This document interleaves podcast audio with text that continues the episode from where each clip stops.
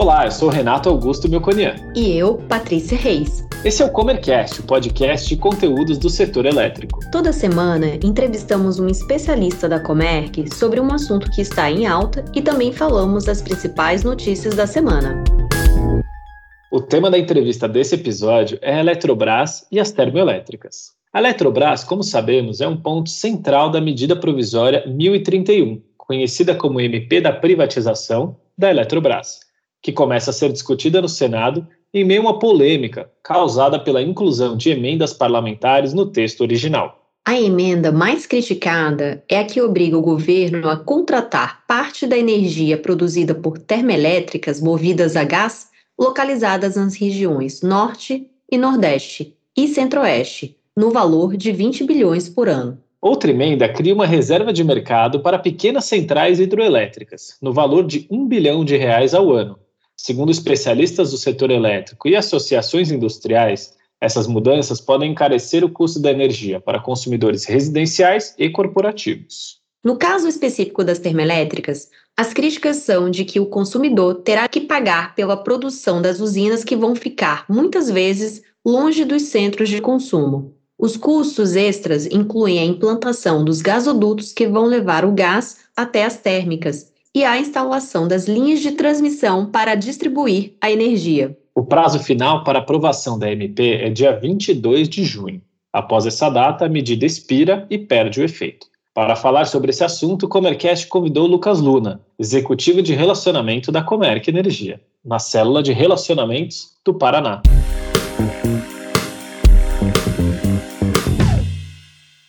Lucas, seja muito bem-vindo ao Comercast e antes de entrar no nosso tema principal de hoje, queria que você contasse um pouquinho para gente da sua trajetória no Mercado Livre, sua formação e a carreira aqui na Comerc. Muito obrigado, Renato. Muito obrigado, Patrícia.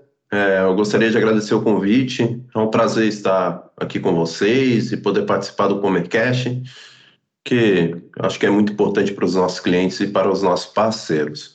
Bom, eu sou o Lucas, eu sou nascido e residente aqui de Florianópolis. Eu sou formado pela Federal de Santa Catarina, que fica aqui em Florianópolis também, engenharia de produção mecânica. E eu tenho uma pós-graduação pela USP em gestão de negócios. Eu comecei minha carreira profissional aqui mesmo na Comerc, como estagiário. Inicialmente eu passei pela parte de prospecção de novos negócios e agora eu estou atendendo né, os clientes dentro da região, principalmente no estado do Paraná. Aos poucos eu estou ganhando o sotaque dos paranaenses, porque eu vou muito para lá, faço muita reunião, então meu sotaque não é de manezinho, mas é uma mistura de tudo. muito bem, agora eu vou entrar no tema, vou pedir para você explicar para a gente, por favor, sobre o, o, nosso tema principal aqui, que é o, a MP 1031. E por que, que ela é conhecida como MP da privatização da Eletrobras? Bom, Renato, antes de falar sobre o texto e, os impactos da MP na Eletrobras, penso que é importante nós falarmos um pouco sobre a empresa. A Eletrobras ela foi fundada em 1962 e já passou por diversas mudanças, mas ela sempre manteve o foco na geração e na transmissão de energia. A empresa hoje é responsável por mais de 30% da geração do Brasil, sendo composta principalmente por térmicas e hidrelétricas. Em termos de transmissão, são cerca de 70 mil quilômetros de linha, que seria o suficiente, só para vocês terem ideia de grandeza, para dar uma volta inteira no planeta Terra. Então é muito grande. A gente está falando de uma gigante brasileira, cujas mudanças na empresa impactam e muito o mercado de energia e também, de forma importante, a economia do Brasil. A Eletrobras é atualmente uma empresa de economia mista de capital aberto, sendo hoje cerca de 60% da União em ações ordinárias e preferenciais, e os outros 40% com outros acionistas, seja pessoa física ou jurídica, através da Bolsa de Valores. Quando a gente fala de privatização, a gente fala que é uma redução da participação da União. E essa é uma luta não somente do governo atual, mas também do governo do Michel Temer, que lá em janeiro de 2018 ele tentou passar um projeto de lei para o Congresso propondo a privatização. Na época, a proposta não vingou, mas voltou a ser discutida depois de 300 dias no mandato do, do presidente Bolsonaro, por meio de mais um projeto de lei. Este projeto ficou novamente parado, até que o governo partiu para uma medida provisória, que a característica da medida provisória é que ela tem um prazo para tramitar nas câmaras do Senado e, e dos deputados e também um, um prazo para expirar. Este texto já foi aprovado na Câmara de Deputados, com algumas contrapartidas que a gente vai discutir posteriormente aqui. Bom, o texto original busca abrir caminho para a privatização da Eletrobras, como eu mencionei, no sentido de dar a possibilidade de contratar estudos para que então ela possa ser colocada no Plano Nacional de Desestatização, que é uma pré-condição para qualquer estatal seja privatizada. Como comentei anteriormente, a União hoje tem a participação de 60% e o objetivo do governo é reduzir essa participação para cerca de 45%. Então, é uma, é uma redução aí de 15% é, na participação do governo dentro da empresa. A meta com essa venda é de arrecadar cerca de 50 a 60 bilhões de reais, sendo que metade dessa venda, cerca de 25 bilhões de reais, iria para o Tesouro Nacional, em forma de arrecadação, em forma de outorga, e a outra metade para a famosa Conta de Desenvolvimento Energético, a CDE. Essa conta é paga por todo mundo, e ela serve para subsidiar alguns incentivos, como reduções nas tarifas rurais ou de saneamento, por exemplo, entre outros propósitos. Quando falamos de desestatizar, então a gente está falando da redução da participação da União, que continuaria sendo majoritária e com poder de veto, porém com uma participação menor, e não seria mais a controladora, não teria os, o percentual maior do que 51%. E é importante ressaltar também, nesse sentido, de continuar tendo uma participação grande, que uma parte do texto da medida provisória também estabelece que o limite de 10% de participação de qualquer grupo acionário nas ações da Eletrobras. Então, ninguém pode ter mais de 10% nessas ações. Certo, entendemos agora então o texto base, o original aí da MP. Mas como que o setor elétrico está vendo a possibilidade da privatização da Eletrobras? Quando olhamos o texto original, ele possui características bem vistas, principalmente por conta de parte da arrecadação com a venda e para a CDE, sendo uma receita que poderia aí, reduzir os custos para o consumidor. Uma consequência implícita do texto original que merece discussão é sobre a usina de Itaipu e também a Eletronuclear, que são duas empresas hoje gerenciadas pela Eletrobras.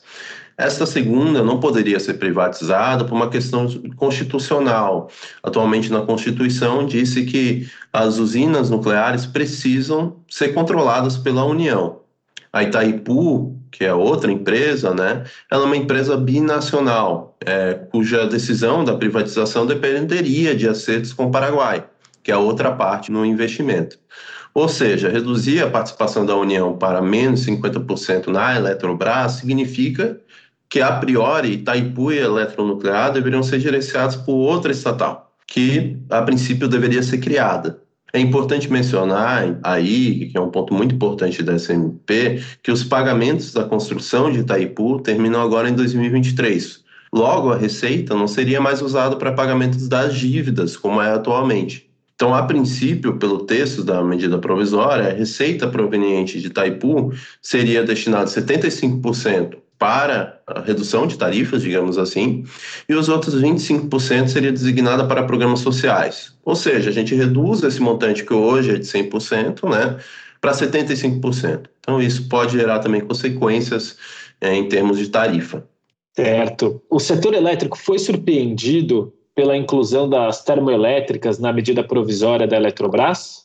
Bom, Renato, agora a gente vai para as mudanças que houve quando essa medida provisória chegou à Câmara dos Deputados. Né? Para torná-la atrativa a ponto de aprovação, foram sugeridas algumas alterações, sendo que algumas delas já foram retiradas e outras mantidas. Uma das propostas que foram retiradas era de que a ANEL, a Agência Nacional de Energia Elétrica, promovesse leilões para venda de energia no Mercado Livre.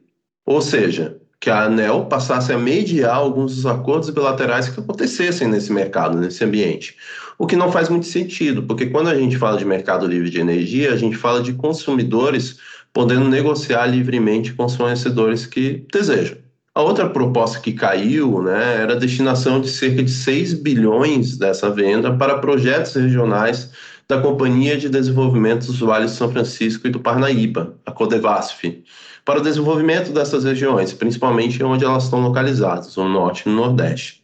Foi considerado muito dinheiro para somente uma empresa e decidiu-se então alocar essa receita né, de 6 bilhões através da venda para o Ministério de Desenvolvimento Regional e aí sim foram desenvolvidos outros projetos. E por fim, a gente chega à proposta sobre a contratação das termoelétricas e de pequenas centrais hidrelétricas, que tem gerado bastante discussão. Inicialmente, a proposta era condicionar a privatização somente quando da contratação dessas usinas. Ou seja, somente privatiza quando essa contratação estiver fechada. Essa condição caiu, porém a obrigatoriedade, que continua parte da emenda, deve ser feita em algum momento da contratação dessas usinas e esse prazo é até 2026. Tá? E a proposta o que, que é? A proposta é a contratação de cerca de 6 mil megawatts ou 6 gigawatt de potência instalada de usinas térmicas a gás natural por reserva de capacidade em lugares que, principalmente no norte, no nordeste, centro-oeste, distante dos pontos de consumo e onde atualmente não tem gás ou gasodutos por perto.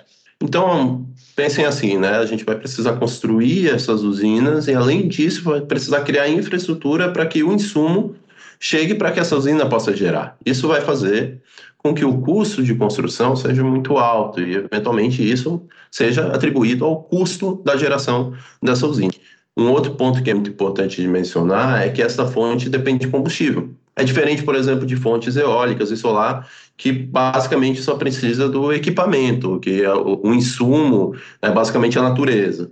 Um outro ponto é que as emendas também condicionam que nos leilões de energia nova, aqueles que são de empreendimentos que vão ser construídos para daqui a 5 ou 6 anos, a gente chama de leilão A-5 e A-6, que as distribuidoras tenham dentro dessa contratação, dentro da demanda declarada, pelo menos 40 a 50% de pequenas centrais hidrelétricas com potência instalada de até 50 megawatts.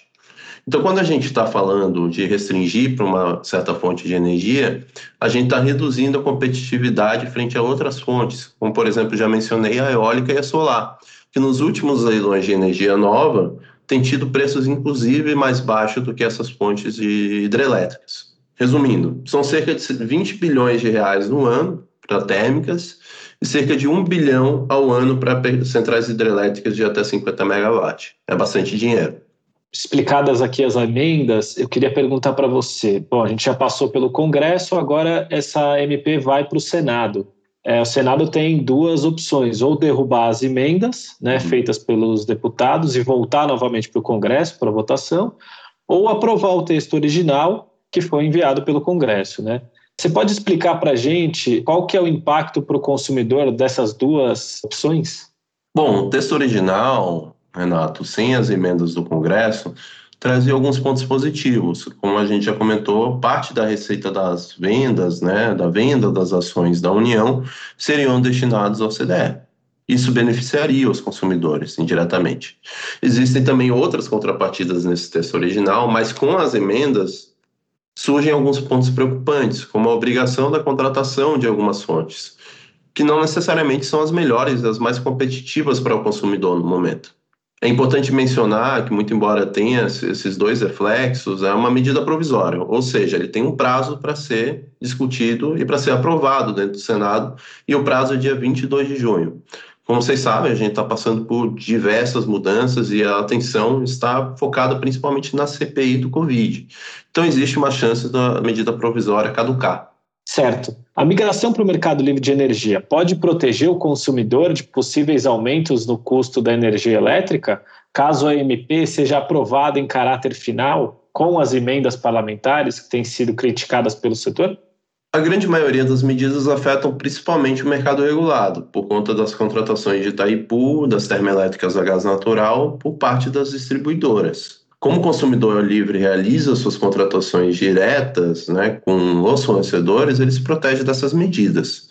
Porém, muitos empreendedores de geração destinam de forma estratégica, né? Eles alocam uma parte da venda para distribuidoras dentro do mercado regulado e outra parte ela também aloca para venda no mercado livre. Então, aqueles empreendimentos que vão sofrer com a redução da competitividade podem também reduzir os investimentos em geração também para venda no mercado livre. Então, de certa forma, ambos os mercados acabam sofrendo com essas mudanças, né? Seja de forma positiva ou seja de forma negativa. Tá certo, Lucas. Queria agradecer muito a sua participação e a explicação aí sobre a MP da privatização da Eletrobras. Muito obrigado.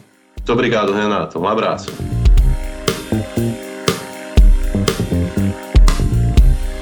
E agora vamos às principais notícias da semana. O decreto presidencial que regulamenta a Lei 14.134 de 2021, conhecida como a Nova Lei do Gás, foi publicado no dia 4 de junho. Muito aguardado pelo mercado, ele detalha alguns dispositivos da nova lei, entre eles as atividades relativas ao transporte de gás natural e as atividades de escoamento, tratamento, processamento, estocagem subterrânea, acondicionamento liquefação, regasificação e comercialização de gás natural. O decreto esclarece ainda que a conexão direta de usuários finais de gás à rede de transporte somente será possível quando permitida por norma estadual. A expectativa do governo é de que a nova lei do gás estimule a concorrência e permita que investimentos em infraestrutura sejam realizados para expandir as malhas de gasodutos, levando gás natural a mais brasileiros. O investimento global no setor de energia deve apresentar recuperação em 2021, com um crescimento de quase 10%, considerando apenas os aportes na matriz elétrica. A previsão é de um crescimento de 5%. A previsão é da Agência Internacional de Energia e inclui os setores de petróleo, gás e energia elétrica. As energias renováveis devem predominar os investimentos. A agência internacional ressalta que os investimentos previstos de 750 bilhões a serem gastos globalmente em tecnologias de energia renovável e eficiência energética em 2021 são animadores, mas ainda insuficientes. As estimativas indicam que para zerar as emissões de gás carbônico até 2050, como determinado pelo Acordo de Paris sobre o Clima, o investimento global em energias renováveis precisaria triplicar na década de 2020.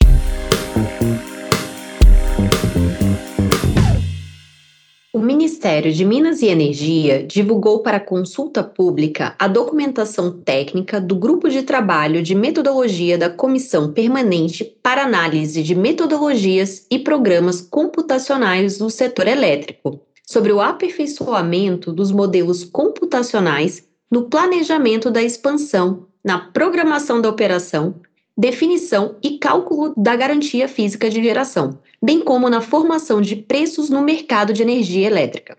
Essa consulta pública era aguardada pelo mercado, porque os temas podem levar à melhora da sinalização econômica das condições operativas do Sistema Interligado Nacional. Os temas podem melhorar também a atual contribuição energética das usinas com a redução da necessidade de adoção de medidas excepcionais para a garantia do suprimento energético.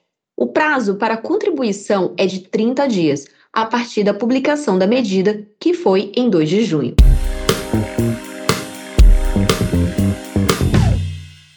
Em maio deste ano, as térmicas movidas a biomassa ultrapassaram a capacidade instalada outorgada às usinas a gás natural, somando 15.705 megawatts e representando 9% da potência outorgada na matriz energética brasileira. As usinas térmicas movidas a biomassa utilizam a combustão de material orgânico para produzir energia, ou seja, resíduos orgânicos como bagaço de cana, lenha, casca de arroz, resíduos de madeira, entre outros. Segundo a União da Indústria da Cana-de-Açúcar, a biomassa de cana é a principal representante entre todas as usinas a biomassa no país. Em maio desse ano, estavam em operação 411 usinas térmicas a biomassa no setor sucro energético, somando 11.980 megawatts instalados, o que representa 76,3% do total instalado pela biomassa. Gostou desse episódio? Ficou com alguma dúvida ou tem alguma sugestão de tema para o Comercast? Mande para a gente em faleconosco.comerc.com.br ou nas redes sociais. Até, Até a, próxima. próxima.